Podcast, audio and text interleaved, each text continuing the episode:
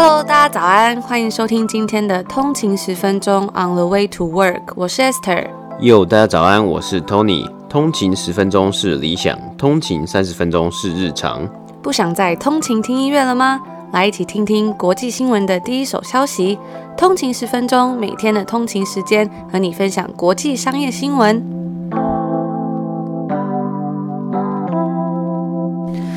家早安，欢迎回来通勤十分钟。今天是二月二十五号，星期四。大家早安。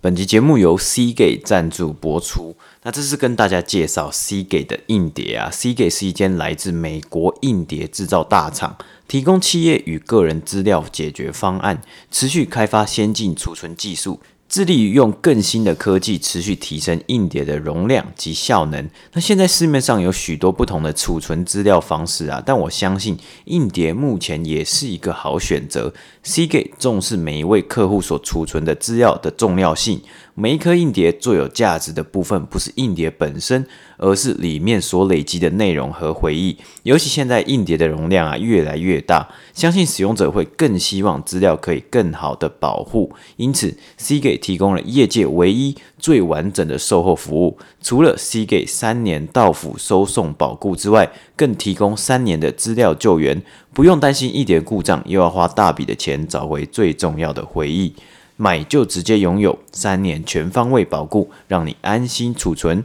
除此之外，C G Two 的备份软体也提供了多种不同的备份方式。这次很感谢 Seagate 提供通勤族九五折优惠，那适用于含四 TB 以上外接硬碟以及外接 SSD 硬碟，可以使用 PC Home 以及 Momo 领取折价券。那详细的内容跟链接呢，我们会放在本集的 Show Note 底下，有兴趣的通勤族可以去看看哦。那在最后呢，还有一个更棒的事情啊，就是感谢 Seagate 这一次提供通勤族们两个抽奖的硬跌。那详细的活动办法呢，我们会在我们的 Instagram 上面跟大家分享，也会把这个抽奖链接放在下面，大家千万不要错过喽。我们真的超久没有抽奖了，这次不知道为什么，我觉得好开心，也很兴奋，大家千万要记得来参加哦。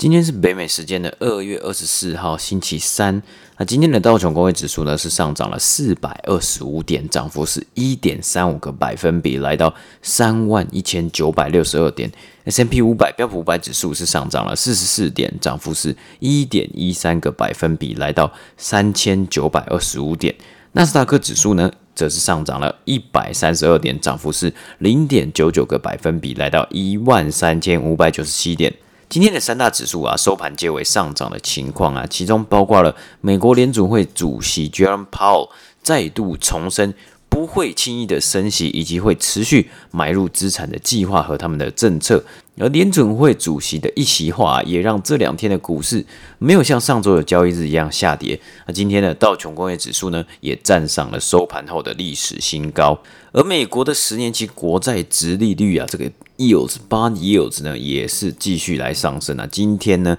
一度最高升至了一点四二个百分比。经济数据方面呢，美国的房市也仍然在火热之中啊。一月新屋销售上升了十九个百分比。美国木材的价格啊是持续的攀升，而这也有可能呢会抵消低利率所带来的这个好处。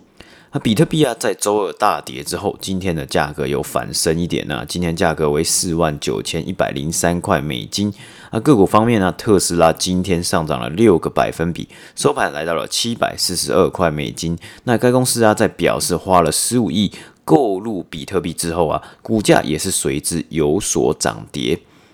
而 PRA Health Science 这间公司啊，它今天宣布将被都柏林的 ICON 这间公司以一百二十亿收购。那 PRA 的股价呢，在消息出来之后，立刻上涨了十八个百分比。ICON 这间公司呢，是负责做药物和疫苗的临床试验的公司。那其实也不难发现呢，因为疫情所带来的这些影响。还有这个要推出的，陆续推出很多疫苗，这些公司所扮演的角色更是举足轻重。那 ICON 呢，去年的销售额为两百八十亿。以上就是今天简短的美股三大指数播报。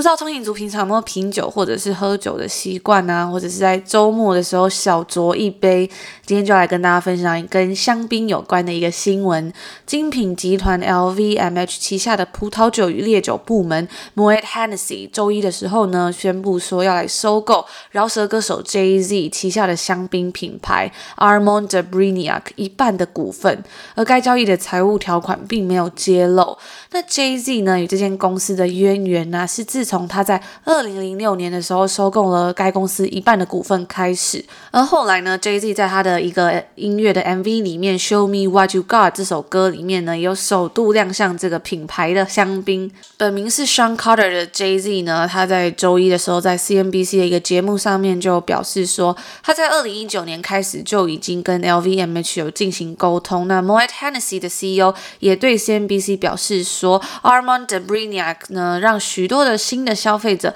进入了香槟的领域。我们更能够带给该品牌我们本身已经非常成功的全球经销经验。那我稍微看了一下那个节目嘛，主持人就有问 Jay Z 说：“诶，你自己主张向来就是主张说，你不会选择一个最简单的方式，而是你觉得通常会去选择一个有最好结果的方式。那为什么你这次会选择就是卖给 Moet Hennessy 呢？”那他就觉得说，integrity and passion that we built 跟 Moet Hennessy 是符合的。他们两个公司的价值观呢，他相信说，一间公司，毕竟他就说这个品牌的香槟是他自己这样子培育出来的嘛，他做了很多这个 luxury 的东西，所以他就觉得说，我要找一个公司是跟我的价值观一样，那他可以好好的对待这个产品的公司。那他相信说，这公司可以帮助这个品牌做这件事情，所以他选择与他合作。而该品牌以 Ace of Space 的绰号闻名，也就是黑桃王牌。那它是一支长得非常金光闪闪，要价三百美金的酒，在它的瓶身呢，真的就是金光闪闪，上面还有一个黑桃，就是扑克牌上面的那个黑桃的那个图案。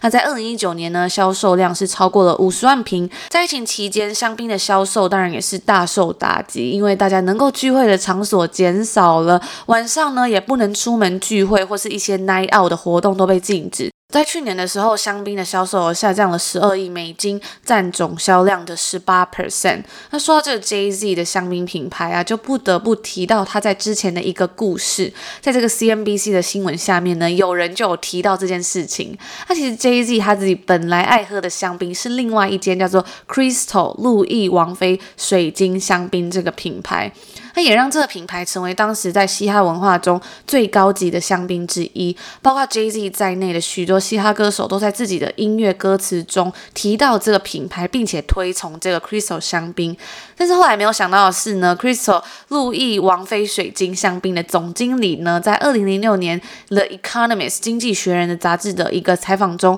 就讲到了一段有点轻蔑的言论，激入了以。激怒了以 Jay Z 为首的美国嘻哈文化。那在被问到说嘻哈歌手是否有损该公司高档品牌的形象的时候，因为在当时有很多的像是 MV 啊，或者是他们的音乐的歌词里面都会有一种好像就是在夜店里面开香槟的那些感觉啊，还有一些影像。而这个总经理呢，他就表示说。面对这样的事情，我们还能做什么呢？我们总不能去阻止他们购买我的我们的香槟吧？那我相信其他几家的香槟品牌应该会很乐意跟他们做生意吧？那言下之意呢？那言下之意啊，就是说，可能香槟不是用来这样好饮的。那那时候我们刚有听到，很多嘻哈歌手在 MV 里面都有这个在夜店喝香槟的形象。那这样的言论呢，也就激怒了很多美国的嘻哈歌手。随后，Jay Z 也就将该品牌香槟从自己的俱乐部还有餐厅的酒单中去除，也公开表示说，他不会在任何跟自己有关的场合消费或者宣传该香槟品牌。那在当时呢，也掀起了这个美国嘻哈界集体抵制 Crystal 香槟的浪潮，在他所写的书《Decoded》这本书中，他有写到说，当他们每次提到这个品牌的时候，他们也能得到免费广告的机会，这是利益交换。虽然该公司可能不这么觉得。而时间到了二零零六年的十月呢，他就在我们刚刚上面提到那首歌《Show Me What You Got》这个影片中，用讽刺的方式拒绝了服务生送来的 Crystal 香槟。进而接受了另一个品牌，就是他后来在二零一四年买下五十 percent 股份的这个 Ace of Space 的这个香槟品牌。那结果呢，也就当然掀起了大家对于这黑桃王牌香槟的狂热，从饶舌界到好莱坞都跟奢华画上了等号。在当时 Jay Z 收购一半股份的时候呢，只有 Ace of Space 这间公司大多数股份的公司，他就表示说。Jay-Z 提出了一个他们无法拒绝的出价，而在看到这个新闻的时候呢，我有看到一些 Forbes 富比士上面的新闻，那他们就一篇文章写说，Jay-Z 是一个非常有商业头脑的人，他的生意横跨了体育明星经纪公司，而这些经纪公司现在在二零二零年的 Forbes 排行榜上好像是二十七名左右吧。那他还有做呃俱乐部、连锁餐厅、房地产、私人艺术品收藏，还有持有公司的股票，像是 Uber 还有 Robinhood 等等的身价高。高达十亿美金，就是 a billion。那在二零一九年的时候呢，Forbes 还有认证说他是第一位达成 billionaire 亿万富翁头衔的嘻哈歌手。那即使没有出专辑啊，或者没有办巡回演唱会，他因为这个香槟品牌，再加上他自己有的另外一家干邑白兰地的品牌，也为他带来了数以百万的进账。那在当年呢，他才大概五十岁左右，所以可以有这样的成绩，真的是非常的厉害。除了这个 Ace of Spades 的故事之外呢，这个路易王妃香槟 Crystal 的故事也是蛮有趣的，所以就来跟大家稍微分享一下。那这款香槟呢，它是专门为沙皇亚历山大二世生产的，跟其他的香槟瓶身它都是绿色或者是棕色不太一样，它的瓶子是透明的，而且瓶子的底部呢并没有凹槽的设计。那这是因为啊，当时俄罗斯政治动荡。他担心会有人在他的酒里面放炸弹，所以才会请人设计了这个透明的瓶身。那我就想到了，我们之前看这个莫斯科绅士，也是在当年这个时代，所以我就有一种哇，有一种似曾相识的感觉。那也因为啊，他要求说这个瓶底不要凹槽，所以它的瓶子是用铅水晶，而不是用玻璃制造的，才能抵抗瓶中的压力。所以这个香槟的外面呢，它其实还有一层玻璃纸，防止它接触到光线，让这个香槟的味道改变。然后整个香槟它的酒瓶就是透明的，非常的漂亮，所以我觉得也蛮特别的，就跟大家分享今天的这个有趣的小故事。那也欢迎大家跟我们分享说，你平常自己品酒啊，或者是周末小酌的时候，是喜欢喝什么样的酒类呢？我自己是蛮爱喝啤酒，也蛮爱喝红酒。那有时候庆祝的时候，也会喜欢喝香槟。我自己是还蛮爱喝啤酒跟红酒的，因为以前在嗯欧洲的时候，那个红酒真的是非常的便宜，而且西班牙红酒也很好喝。我记得那时候刚好上礼拜跟大家分享在整理影片的时候，就有看到我们去超市，然后那时候就有拍说他们的红酒那一区的那个影片，就有看到说哇，一瓶红酒只要两三欧，甚至是有一欧的红酒，我就觉得说哇，真的超便宜。而且就是在酒吧的时候，我还有翻到一个在酒吧的影片，就是西班牙酒吧。是很蛮传统的那种酒吧，然后他就是会有你跟他点啤酒啊，或是其他的酒类，他都会给你很多小菜。我就看到那一次我们去呃一个在马德里的小酒吧，它算是蛮老的那种，就是里面都是当地人，然后还有一些年纪比较大的爷爷们。那个酒吧我们就点了两杯啤酒吧，然后还有一些小菜，然后好像才五欧元吧，就是超级便宜。我真的是非常的怀念。那像在加拿大这边呢，我自己是觉得像在温哥华的啤酒都非常的好。喝，因为当地有非常多的精酿啤酒，那他们就会有自己的酒吧，或者他们的的那些精酿啤酒就会在一些呃 liquor store 里面贩卖。不过现在在多伦多就比较难买到西岸的啤酒，就觉得有点可惜啦。那也欢迎大家跟我们分享说，你平常都喜欢喝什么酒，有什么样的周末小酌的习惯。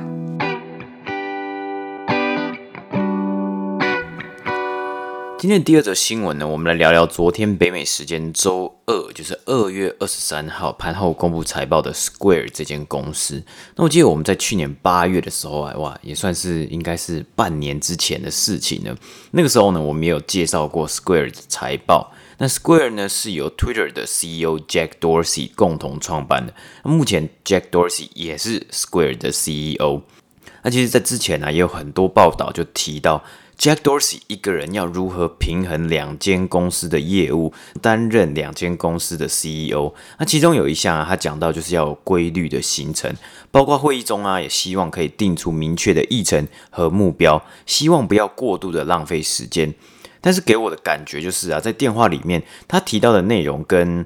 方针都是比较像大方向，就是很 high level 的。那其实还是要归功于其他的这个他的管理层啊，来帮他补充。我认为像是在 Square 里面呢、啊，他 Square 的 CFO 在实际营运上以及公司状况上的了解也更细致，也更能听到他在电话会议中对于细节的事项来讨论。那我们稍微简单介绍一下 Square 这间公司啊，它是做中小企业这种 payment 付款机而起家的，主要是零售的 brick and mortar 实体店。那使用一个，它有很多机器啊，它最小是一个小方块，就 Square 嘛，可以当做信用卡或是其他支付，像 Pay Apple Pay 等付款的方式啊。比如说我们先前暑假的时候啊，有时候蛮常去农夫市集，那有摊贩呢，他就是呃当天来，那他就直接带一个 Square，然后你就可以用信用卡就可以刷卡。也很方便。那当然，疫情之下，很多消费形式也都在改变。那目前呢，Square 旗下是拥有两大生态系，以付款机制为主的店家生态系。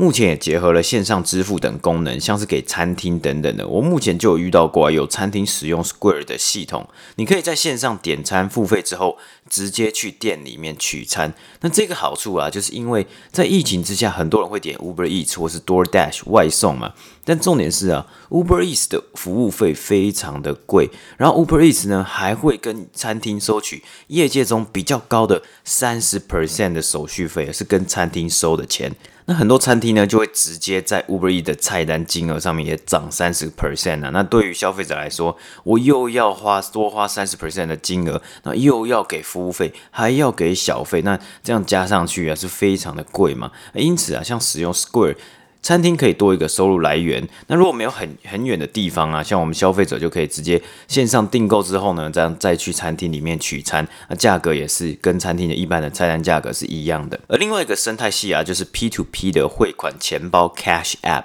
使用者呢可以在上面交易比特币、股票、汇钱给朋友、家人等许多不同的功能。那接下来我们就来看看 Square 在二零二零年第四季的财报表现。那去年第四季的营收为三十一点六亿美金，高于分析师的预估三十一亿，那但是只高了一点点。那 gross profit 毛利为八亿美金，也有高于预估的七亿九千万美金。调整后的每股盈余为三十二美分，击败预期的二十四美分。那我们先前也有提到过啊，Square 很大一部分的营收是来自于 Cash App 上面比特币的交易，而处理比特币的交易的利润呢、啊，真的是非常非常的低。所以扣除比特币的营收啊，Square 上一季的营收是十四亿美金，我直接少掉一半了。营收呢，较前年同期啊是成长了二十三个百分比。那以毛利来看呢、商店卖家的业务毛利为四亿两千七百万美金，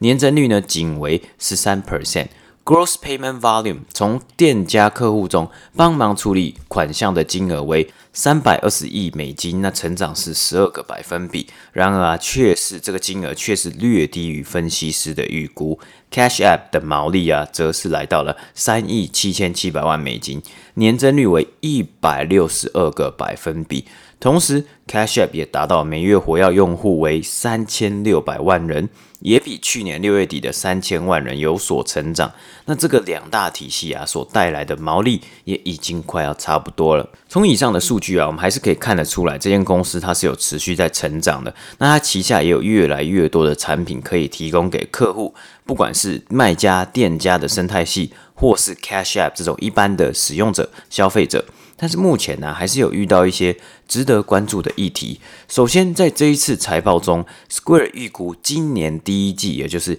没有到非常的乐观啊。该公司表示，毛利呢，在今年一月只比去年同期成长了十五个百分比。那去年一月啊，是在疫情前的时候，因此这样比较普通的进步，也让投资人以及分析师有所担心。那毕竟上一季的毛利的成长啊，是有来到五十二个百分比的，而一月的 GPV Gross Payment Volume 呢，则是较去年成长五个百分比，跟上一季成长的数据差不多。而且 Square 呢，也没有给出二零二一年的财务预测，或许在二零二零年的成长啊，真的进到二零二一年会更难预测，所以这些公司呢，保守起见是目前是没有给出财务预测的。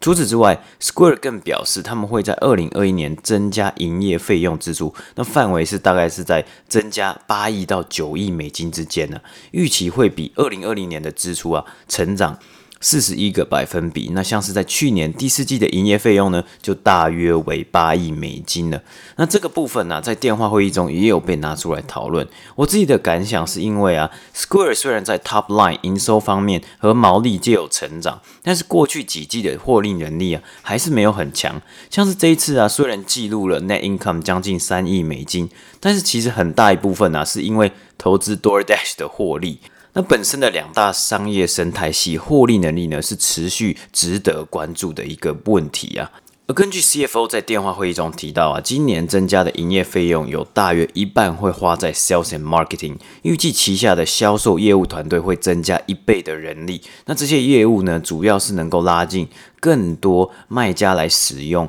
支付功能。